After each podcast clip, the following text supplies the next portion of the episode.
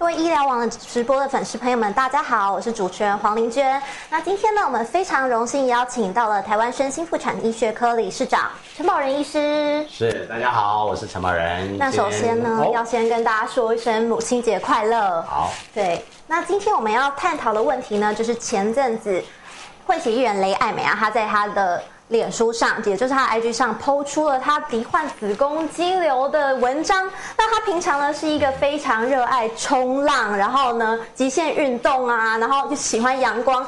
非常注重身体养生的一个女生哦，那她诊断出罹患子宫肌瘤，她觉得非常的不可思议，觉得不可置信。我都这么照顾自己了，怎么还会罹患子宫肌瘤呢？那子宫肌瘤究竟是什么？想要请陈宝医师帮我们解答一下。是啊，我从小到大也认真工作、认真念书，我怎么财富还累积的没有出过太年多呢？所以健康有时候不是你努力就会得到的。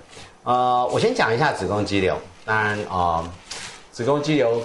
个人身为妇产科医师，非常感谢子宫肌瘤这个疾病，让我们妇产科目前还有很多生意可以做。但肌瘤其实是妇科最常见的良性肿瘤。我先讲一个概念，很多人一听到瘤就很害怕，甚至有个名字叫恐瘤症。对啊，就觉得很可怕，会不会发生什么事了？这样。我有朋友罹患恐瘤症，只要韩国的恐瘤到哪里有活动，他就。那是另外一个恐瘤重暴症，但崇拜症啊。那那其实，在瘤的部分，简单概念有分良性肿瘤跟恶性肿瘤。肌瘤百分之九十九点九五，基本上大概都是良性的部分。那也是目前妇妇产科最常见的一个良性肿瘤。呃，统计上，如果到四十岁来讲的话，甚至四成到七成，因为各个国家的普及率等等，四成到七成女性都会有肌瘤。绝大部分女性肌得到检查，意外检查出肌瘤，她的第一句话说：“我怎么会得到肌瘤？”对啊，就不可思议这样。于是要找到凶手，凶手要不就怪妈妈，妈妈找不到求证的，那就怪环境。啊，环境没有好，就是怪人家的营养没有给他照顾好。但我先说一下，肌瘤有很恐怖吗？其实肌瘤我们在处理上，因为刚刚提到十个就有四个到七个会有，这样比例还蛮高的。所以一发现的时候，我个人建议不要太在意，也不要太害怕，要不然这个普及率恐怕跟你上大学比例是差不多，会很害怕。我们在处理肌瘤几个最简单的概念，还是根据它的。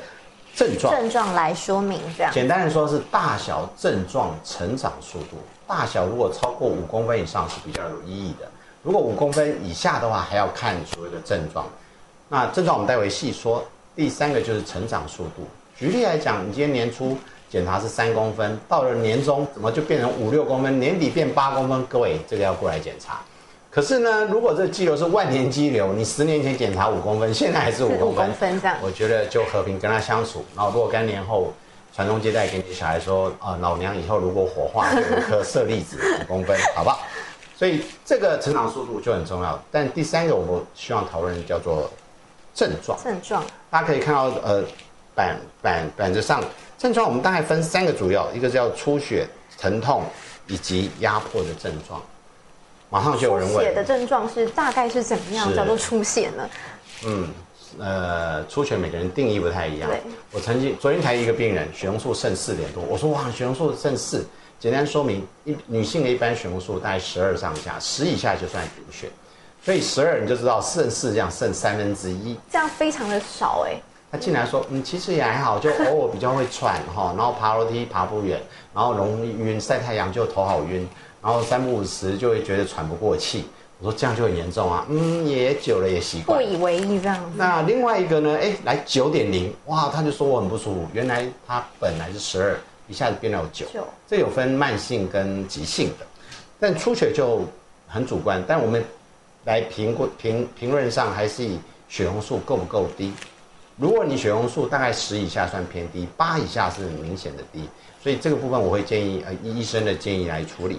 第二个叫疼痛，疼痛更主观。什么样的疼痛叫做很痛？因为每个人的感受度好像不太一样，对不对？没错，疼痛因为太主观了。但是我要先讲这个疼痛，基本上我们还是希望跟经期略有关系，比较算数。因为有的人平常就在疼疼痛，结果他是便秘引起的疼痛，就不能算到他的头上。那如果跟经期有关的，大概明显对比较，或者跟经期衍生的。常常因为疼痛来找我们，女生都是这样。一开始她只有月经两三天痛，她自古以来她就习惯，两天变五天，好吧，都在月经期，她也认。什么时候来找我们就医？常常是连月经结束以后都还在痛。都还在痛，那这他会来找样还蛮严重的哎。是啊，但是女生很会忍，通常就会忍到那时候。第三个叫压迫症状，因为子宫的位置，大概先简单跟大家讲一下子宫的形状。很多女生只知道子宫，子宫，子宫是呃子女居住的宫殿，事实上也是女子的宫殿哈。我们可以看，这就是子宫，下面这个是阴道，哦子宫肌瘤就是长在子宫本体这部分的良性肿瘤。那根据位置不一样，它就有很多的分类。其实我们大概分到十一个种类，不过大家网络上可以查得到，大概讲都讲三大类型。对，三大类型，一个就是靠我们叫做子宫的表面叫子宫的浆膜，所以是浆膜下；另外一个叫黏膜，叫黏膜下；一个是在里面的，就是直体体内的这个韧呃肌瘤。还有一些比较特别，比如说长在旁边的韧带叫韧带内肌瘤，这个比较特别，有机会再来说。好，那我们就讲哦，那根据它的位置不一样，就有影响。举例来讲，刚刚讲压迫症状，如果这个肌瘤是往外长，跟各位讲，长在头端顶楼的最省事，会不会比较没感觉？对，所以很容易长很大。你知道顶楼加盖可以盖很高，顶加对，顶楼加盖可以盖很高，所以你常常听到什么八公分、十公公分、分十八公分的，都是顶楼加盖。往上长的，如果是往内长的，这种一直刺激内膜叫黏膜下的，这种很容易大量出血，常常三五公分就来找麻烦了。如果往前面长的，它的子宫前面就是膀胱，膀胱会影响到频尿的，对不对？但频尿也很有趣。如果你平常比较频尿，那没有大问题，你下一步会怎么做？频尿不会去看医生啊，如果没有大问题的话，我就不会去看医生通常女生看医生。都这样，就少喝一点水啊，或者是厕所靠近一点，就赶快去上啊，就不会特别注意所以意。频尿其实是很很有趣的。通常什么人会来？如果他频尿因为压迫，甚至有点有一次来不及上厕所，压到有点漏尿，他觉得很丢脸，他才会来看。真的很丢脸的，女生这样很尴尬。是，通常就是跟以前不一样才会来看。那另外一个，如果这肌瘤是往子宫的后面长，后面后面呢压迫到大肠、直肠，压迫到一些神经的传导，它的表现就用便秘。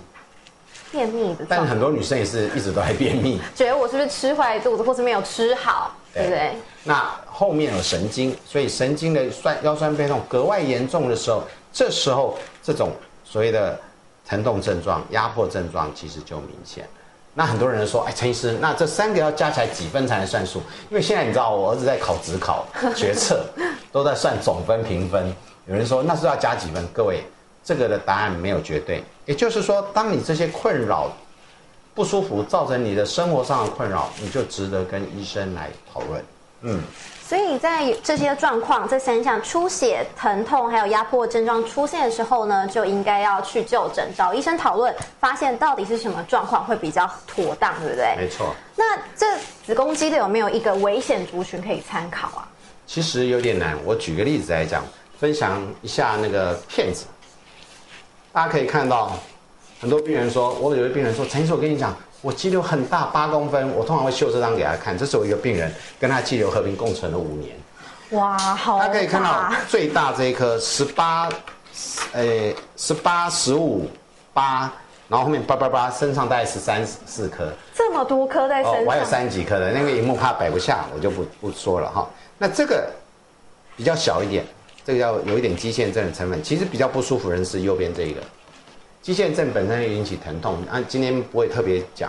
这个十几公分，这个人因为个子也很高大，啊、八十几公斤，他刚好在肚子虽然越来越大，人家以为只是胖一点点，也就我们不在意，他忍了非常久。那像这么大的肌瘤，在处理上，我们可能就要借由手术了。手术，对，而且它非常多颗。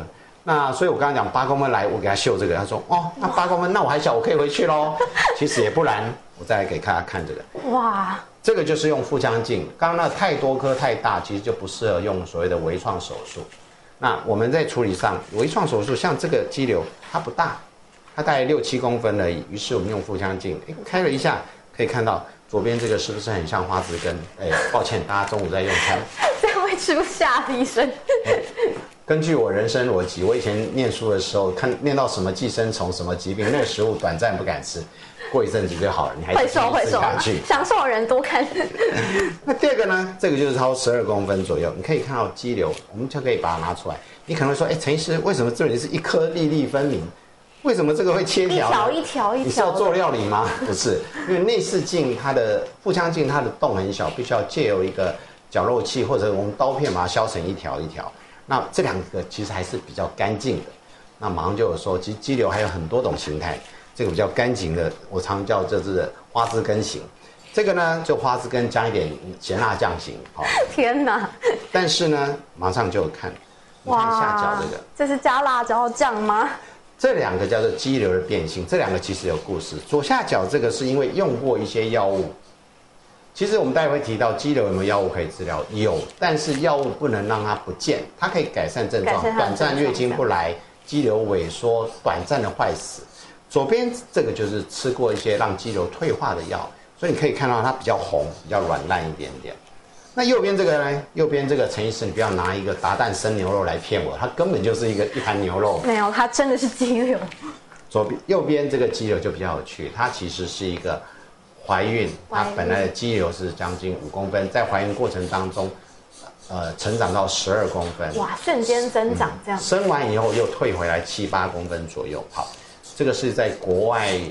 呃，求学的一个 PhD，他正要去某家很有名的医学院申请工作，就那边医学院的医师跟他说：“这太大，不能用内视镜开。”他就说：“我在来自台湾，I come from Taiwan，你懂？”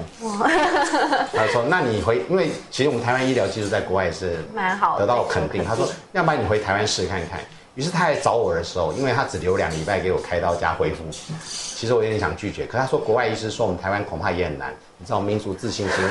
说起来了，不行，我一定要赢。对，所以我就很努力的帮他开，其实不好开，因为他就是怀孕过再退化。大家可以看到，像达人生牛肉，这个肌瘤比较软，但这个开完以后他很高兴，因为他开我们开一些特殊的治疗方式，他果然在开完刀八第八天回诊看一下。第九天就坐飞机回去了。哇，他恢复的速度还蛮快。因为那时候开给我的条件就是他十二天以后要 interview，所以他表现良好，完全不能疼痛影响他 interview。这样给医生很大的挑战没错，最后他还是得到那个工作。哇，恭喜他！所以你可以看到光肌瘤的变化型，你看看形状、大小，甚至它还有很多的变性，其实是不一样的。这点我很难在今天三十分钟教给大家，但是我建议你跟你的医生好好讨论。呃，尽量不要再给我们只有八天，然后要回去 interview 这种难题，有时候还需要好好休息。对，要体谅医生，不要让他觉得太为难。那刚刚提到了子宫肌瘤，除了看位置大小，还有生长速度。那想要处理子宫肌瘤啊，那观看这些症状，医生会有什么样的建议？要怎么处理的方式吗？啊，其实现在网络的资料很多啦，有时候病人来问我，他的确有肌瘤。那他也说陈医师，我都知道了，你的肌肉我都问过了，他的大小症状、成长速度，我刚好现在七八公分，我最近又不舒服，我觉得符合治疗条件。那我通常问，那你想接受开刀或者想接受药物呢？这点我现在没办法决决定，陈医师你可以帮我决定。对，基本上我们不是妈祖，不能帮大家决定事情，但我还是简单的分类。有时候哈，医生是个专业人士，扮演是一个咨询角色，我会建议大家心里先做一个选择。我比较偏向手术型矫正，还是我最近很忙，没有时间手术，可是我又不舒服，我想要让它症状改善。还有一种就是说做事一劳永逸，我喜欢斩草除根。陈医师，你给我从此以后不会再烦我的方法，你也可以跟我们沟通。可是有人想从此以后不要再烦他，可是又担心一刀两断以后会有其他的风险，那你要告诉我们你担心的事情。你把这些事情写下来，有时候人生写一写，你就觉得不会那么可怕。好，我简单来分。大家来看这个，我们基本上医疗的概念一定就是一个叫观察啊，你没事，你回去继续休养，对，然后回去就修身养性、烧香念佛，然后做做善事，让自己的磁场更强大一点。这点请自行修正，没有办法教大家。第二个部分呢，就是药物，药物的我不想开刀，可是我的确需要治疗。你可以看到这里有几个方式，最少五种方式。啊，那还蛮多的五种方式就是没有一种最好，你懂吗？怎么办呢？所以要跟医师沟通。比如说有人在意的只是痛，各位，那我就给你止痛药就好。这是最真实的。陈医师，你都叫我吃止痛药，但是如果你今天既有带给你困扰，一个月就只有三天不舒服，我告诉你，你一个月要吃二十八天，一个月要付五千块来改善这三天的痛，你会不会觉得不划算？真的很不划算，太多了。所以如果你的困扰只是痛，我们会来讨论看看。那我只想改善痛。疼止痛药反而是最简单的解决方案。第二个呢，大家可以看到是荷尔蒙。哎呀，陈医师，我有念书哦，肌瘤是跟荷尔蒙荷尔蒙有关系。那再补充荷尔蒙，不是再加上去了吗？就好像全世界都是坏人，有坏人跟好人，但你要知道，坏人还有分男人跟女人。哦，不要坏人都是男人，这不一定。荷尔蒙还是有分雌激素、黄体素，它有分会促进的，有分会抑制的。所以在荷尔蒙这一类，其实有它的调节。那有有可以使用避孕药，有人说，哎。避孕药跟荷尔蒙不一样吗？其实荷尔蒙有很多分类，避孕药里面多数也有不一样的种类，所以这两个有时候跟医师讨论是有必要性的。第三个呢，就是呃所谓的，看一下，哦，呃那个米瑞娜，我们叫做避孕器，这个很有趣。我们刚刚提到荷尔蒙，多数如果要抑制它是黄体素那一类或者抑制它的药。黄体素有人觉得吃久了很累，为什么会很累？你每天吃，每天吃吗？就觉得很累这样。以你这个年龄的女生，除了每天化妆跟每天稍微逛逛街、吃下午茶，你可能比较容易持续以外，其他每天叫你吃一颗药，你会很累，不太 舒服。另外，有些吃药会有一点恶心跟肿胀不舒服。于是有人设计把这些药物放在避孕器里面，直接放在子宫内。如果这个女生刚好又想避孕，她又懒得吃药，一举多得这样子。所以我们有时候会考虑你的需求性。那最后一个就是所谓的真的抑制性的药物。老实讲，在肌瘤抑制项目还有注射类跟某一些内膜异位症的一些药物，我没有写上去，是因为那又比较偏另外一国。了解。好，那我们就来讲。那另外在二零一六左右上市了一个新的真的可以抑制肌瘤的药，这个药目前呃可能要自费，比较贵一点，一个月约莫五千块。哇，好处是吃三个月当中月经不太会来，于是你如果痛经经血多，这两个困扰先解决，状况会改善。这样，第二个吃这个会抑制很多的血流，于是它的血流会比较萎缩，会比较萎缩。那这个萎缩呢，使得肌瘤体积可以缩小。你是体积体积缩小，每个人就哦好高兴，它就变小，对不对？变小了。没有，体积小三分之一。三分之一也不错啊，六公分变四公分不？体积大家数学要有概念，体积小三分之一，其实也就六公分会小到五公分。五公分就一点点。一点，如果你数字来看，可是我要先说，很多病人吃这个鸡满意度很高。第一个，它副作用很低；第二个呢，它血流减少，有那种胀的感觉不见。那第三个呢？它的痛经经血也可以大幅改善。那经血因为三个月没来月经，通常贫血就大幅改善。对，所以它有它好处在，但是它不能一直吃下去。怎么说呢？它有它治疗方案，吃三个月休息两个月，吃三个月休息两个月，所以一段时间会达到稳定。可是你就知道它必须休息一下，它有它的限制在。好，那这个就是药物类。其实我建议大家不用太精密的研究每一个药物。我每次都说哈，如果你一辈子以长子宫肌瘤为直至，那你就把它研究很透彻。其实各位，你要先告诉我们，哎，你想吃药或者想手术，就先跟医生讨论，是医生会帮你做最好的决定。这个要沟通，这要沟通。再就是手术，手术就我刚才讲，以前的传统开一个肚子的手术，大家刚才看到我刚刚这么大颗，这么大一颗，这是这么大一颗，它势必要打开肚子开，才有办法把十几公分才把它拿出来。但是比较小一点的，或者位置好一点的，我们是可以用类似内视镜的手术。这样伤口是不是就比较小？是啊，我们就来看，可以用内视镜手术，还有一种用子宫镜手术。就我们刚刚提到，如果这个肌瘤是靠子宫比较里面的，我们就一个小镜子放到里面去，那直接把它清除掉。不过子宫镜手术也有它的限制在，太大就不适合，所以这个也要跟医生好好的讨论。讨论。那于是内视镜手术又有分哦。我这边不好意思，我这边跳回来一下。你看，可以分所谓的呃传统的两三个洞到单孔，到所谓的自然孔。以前自然孔其实有个名字，我常常讲叫无孔。无孔。无孔，因为它几乎你看不到洞。什么叫无孔呢？因为自然孔的意思，这个刀可能是从阴道里面打到腹腔里面，于是叫自然孔。可是你外表看不到洞，那马上有人说，那我要选择这个自然孔最好，有限制，不是每个人都适合，因为跟它的位置有关。我们再用。这个图示来跟大家讲，自然孔就是手术的伤口从里面进来，所以如果你的肌瘤是肯靠下面的，它可以试试。可是，就好像自然孔从没错，自然孔就像地下室打上来，如果你是顶楼加盖，太高就弄不到啊。是，还有第二个，如果太大角度不好，它都有它的限制在，所以不要。我们医生其实很忌讳大家就已经哎。我我跟你讲，我上次直播我有看到这图，我有截图下来。陈医师，我某某医师，我就要这个我自然流。知道这个不能先入为主的观一念。点菜单会被医生弹回去，你就去别的地方。好，那最后一个我会提到，就是现在所谓的微创，甚至到无创。什么叫无创？无创就是看起来没伤口，就是体外的方法，那就是俗称的类似海扶刀。这两三年非常热门。那海扶刀有海扶刀的好处跟限制，但是我们一直讲，它真的无创吗？它有个东西放会受创，叫做你的荷包会受创。哇，很贵，因为目前大概二十到二十二万，台北区目前也成立有一家新开立的中心，大概是二十二万，南部大概在二十万左右，所以它会有费用的问题，它有它的限制，超级大的也不适合。第二个，即使肌这个海扶刀的治疗，治疗完以后，它是萎缩退化，可是它不会不见，所以有两个问题。第一个，如果这个简体是有问题的，我们没有办法确认。第二个，它万一太大，它可能十五六公分，说完还是有六公分到呃呃十五六公分，说完还是有七八公分，因为它可以体积缩小百分之六十，你体可能还有八公分左右，可能还是会造成一些困扰。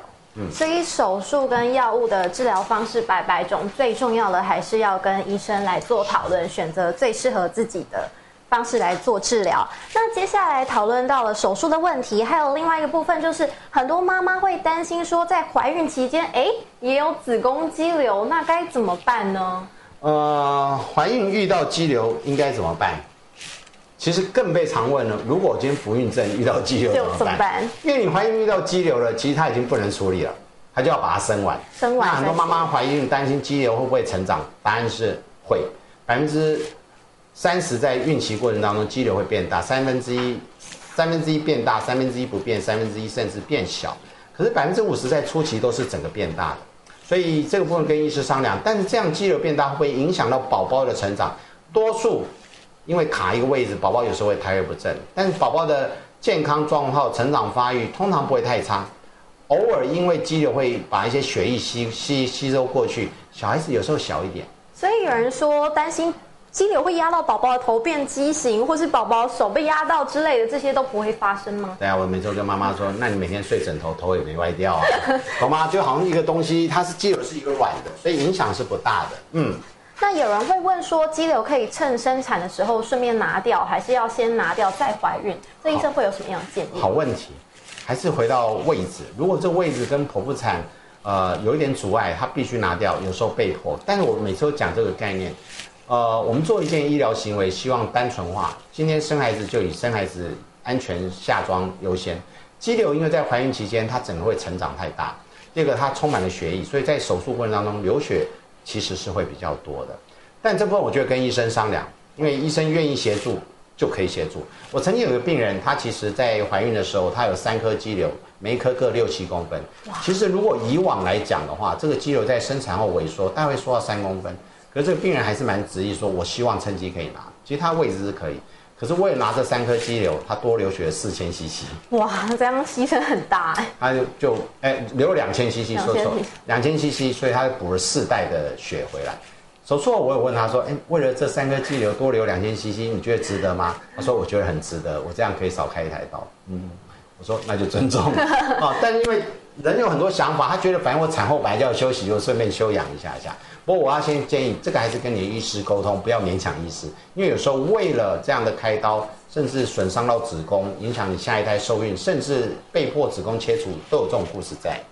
那如果孕妇在怀孕的时候还有子宫肌瘤，那她有身体不适啊，或是怎么样的状况，那她可以使用一些药物舒缓这些状况哦，不是啊，因为哦，如果只是疼痛，当然是可以吃止痛药。但是我们刚刚提到，所有药物在孕期都不适合用，因为都是荷尔蒙的抑制剂。那孕期遇到怀呃肌瘤到底会怎么样？常见都是压迫，所以很容易，如果靠近膀胱，它很容易一直跑厕频所。尿这样子。我曾经有一个病人肌瘤是卡到膀胱出口，虽然尿不出来，后来但装尿管怎么办？装尿短期的装尿管。还有一个情形，肌瘤会退化，有时候退化会非常疼痛，会诱发一点早产现象，有时候会遇到。但不管怎么样，只要你好好处理，其实都是可以安然度过怀孕期的。嗯，所以它这个是有一个比例的嘛，在怀孕的时候，肌瘤是三分之一会变小，三分之一会。三分之一统计学，三分之一变大，三分之一变小，三分之一不变。那每个人都会觉得，那我都是变大，因为初期百分之五十是会变大的。嗯，那如果遇到子宫肌瘤，想要预防的话，我平常要怎么吃东西？生活习惯要怎么办呢？问得很好，我们刚刚闲聊已经聊过如何预防子宫肌瘤，答案就是不要有子宫，你就不要子宫肌瘤。子宫肌瘤其实很难预防，它的原理现在从遗传、从环境、从荷尔蒙其实都是对的，但是没有绝对。呃，有很多研究说，哎，我统计一下，你有没有这个遗传某个基因使的肌瘤容易成长？也有人找出一些高风险基因，但它不是绝对。所以怎么样去预防呢？我的建议就是定期找妇产科做一个检查。如果你三十岁以上，我个人会建议，哎，定期找妇产，如果有性经验做某片、做超音波，因为做检查子宫的异常，有时候卵巢疾病也会被发现。嗯。那有些人会说，哎，我子宫切除是不是就一劳永逸，再也不会得到子宫肌瘤？那医生会有这样子的建议吗？因为现在身为一个男性，我们不能随便鼓励人家子宫的切除。子宫，我某个程度它就是女性身体器官的一环。其实你比较尊重自己的身体器官。但是我直接提，很多人在子宫切除，他会考虑很多。我觉得是可以来讨论这个问题。很多人会讨论，哎，那我如果切掉，会不会提前老化？大家有个错觉，子宫跟卵巢是分开的。你如果提前更年期，的确会提前老化。子宫基本上是一个生产的工具，所以提前老化这件事情还是看你个人的保养。第二个，有人会说，我会不会因为骨盆腔松弛？这个可以讨论，因为子宫本体来讲，它会呃子宫颈的部分是跟骨盆底有关系。有时候如果没有照顾好，的确容易骨盆松弛。可是我要讲一个重点，人只要够老，骨盆就会松弛。所以人演化的过程这样。第一个，所以你六十几岁的时候，你如果有开子宫的刀，你松弛漏尿，你就会怪以前开过刀；如果没有开过刀，你就会怪你老公没有好好照顾你，或小孩不孝顺，都是这样子怪。那第三个会不会影响性生活？这很多人很在乎哎。这是真的，你讲的是真的，因为现在开子宫，如果子宫整个拿掉，多数四十岁以上的人居多。以前四十岁以上他觉得也就算了，但现在其实他重视性生活，会不会重视性影响性生活？答案是。不一定，不一定，这样我就不会说不会。为什么呢？因为子宫如果含子宫颈全拿掉，第一个是分泌物的问题，阴道的分泌物三分之一来自子宫颈，所以当你阴道分泌物少了三分之一，就好你薪水，你如果一百万少了三分之一，七十万你还过得蛮好。你如果是二十二 k 少了三分之一，你在今天没饭吃了。对，所以年纪越大，荷尔蒙不够的时候，它的分泌物本来就少，少了这三分之一，它就会比较干涩，这是。一个问题。第二个，有一些研究显示，子宫颈呢是会有一些影响到性欲或者高潮，有些研究，但是不是每个人都有这样的反应。那我自己的临床发现，其实开掉只要夫妻情感好，分泌物好，弹性不错，情绪还不错，其实它会改善，更至于甚至于有些大幅的变好。为什么？因为他以前为了肌瘤疼痛不舒服，他为了这个根本就没办法进行性生活。哇！我分享一个小故事。我曾经有个病人很有趣，他有一次，其实他是一个五十岁，他四十八岁开始看我。前两年我刚给大家看的所有药物，他就玩用用过了，混了两年。两年以后，我想说你五十岁该停经了，你要不要休息一下？隔了半年又来找我，因为他家里经济很好，到处在游山游世界。但他说这半年又不行，疼痛搞得他没有办法，他想去旅游都不行。后来还是来接受手术。那他手术比较有趣，因为他会担心一些松弛等等等。我们切除它叫次子宫切除，次子宫切除就是这是整个子宫，子宫颈帮他保留，因为他也在意性生活等等哦。我刚刚讲的疑虑，我跟他提一下，于是次子宫切除，把上面有问题的地方处理掉，骨盆底也不会松弛，比较不会下沉。哇！次子宫切除，我永远就记得，他说他一个月回诊，他回家里的时候，他有一天早上就起床以后，觉得阳光很好，伸伸懒腰跟她老公说。Good morning, darling。接着她老公很惊讶，吓到了？抱住她，差点痛哭。他说：“亲爱的，你知道你有两三年没有还没有跟我讲这句话。”对，因为过去那几年他对于这个的不舒服很难过，所以他整个人情绪是低落的。这我每次都讲，所以开一个刀可以挽救这个人的，从此又恢复他以前 happy 的生的形态，甚至他先生也因此而得救。嗯，所以这个妇科对女生来说真的是非常的重要，对不对？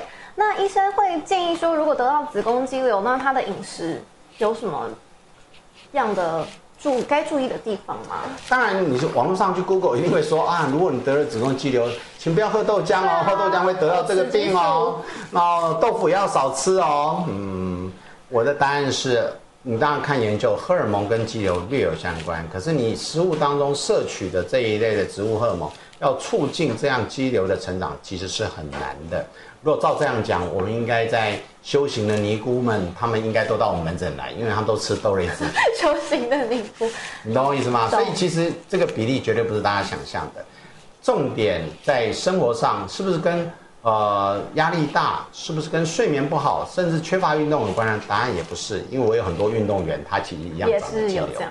所以我会建议，其实不要太在意，但是做好生活作息的调整，好好吃，好好睡，好好运动，找一个好的爱你的男人或家人，这才是重要。最重要你可能会说，陈医师又在提男人干什么？因为好的爱你的男人，他会陪你看病，他会提醒你该来检查了。真的哇！那今天非常感谢陈宝仁医师这么详尽的解说，是帮我们解答了子宫肌瘤很多的问题。不过更详细的问题呢，医师可以参考一下。哎，这个医师的其实今天不是打书，因为我书已经出两年多了。但是我最近很多的问题，我就发现我这本书写的太好，请参考本书一百六十六到一百八十八页，你看我号码都取得多好，一六六到一八八。我们刚刚所有的关于肌瘤的好奇的问题。细节都在里面，某一些故事也在里面。不过刚刚 Good Morning Darling 那个没有在里面，因为是这两年的事情啊。对，然后还有问你的粉丝朋友也可以在粉丝专业上面留言，会有专人帮你做回答。然后记得的要定期做妇科检查，还有跟医生讨论，不管发生什么样的状况，不要自己先做决定再去找医生，要找医生讨论，说明自己的状况，还可以把它写下来做一个记录，是这样子。那今天的直播就到这边，感谢粉丝朋友的观看。那。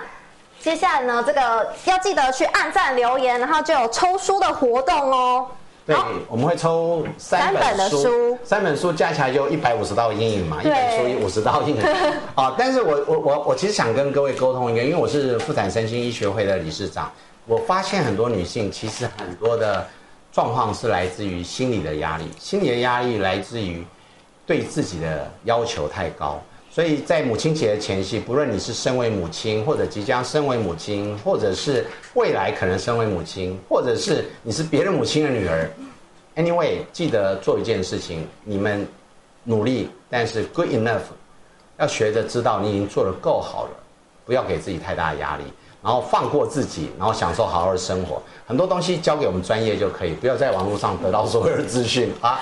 真的，那直播的最后就再一次跟大家说声母亲节快乐。那也谢谢陈宝仁医师今天详尽的解说，我们下一次同一时间再会，谢谢。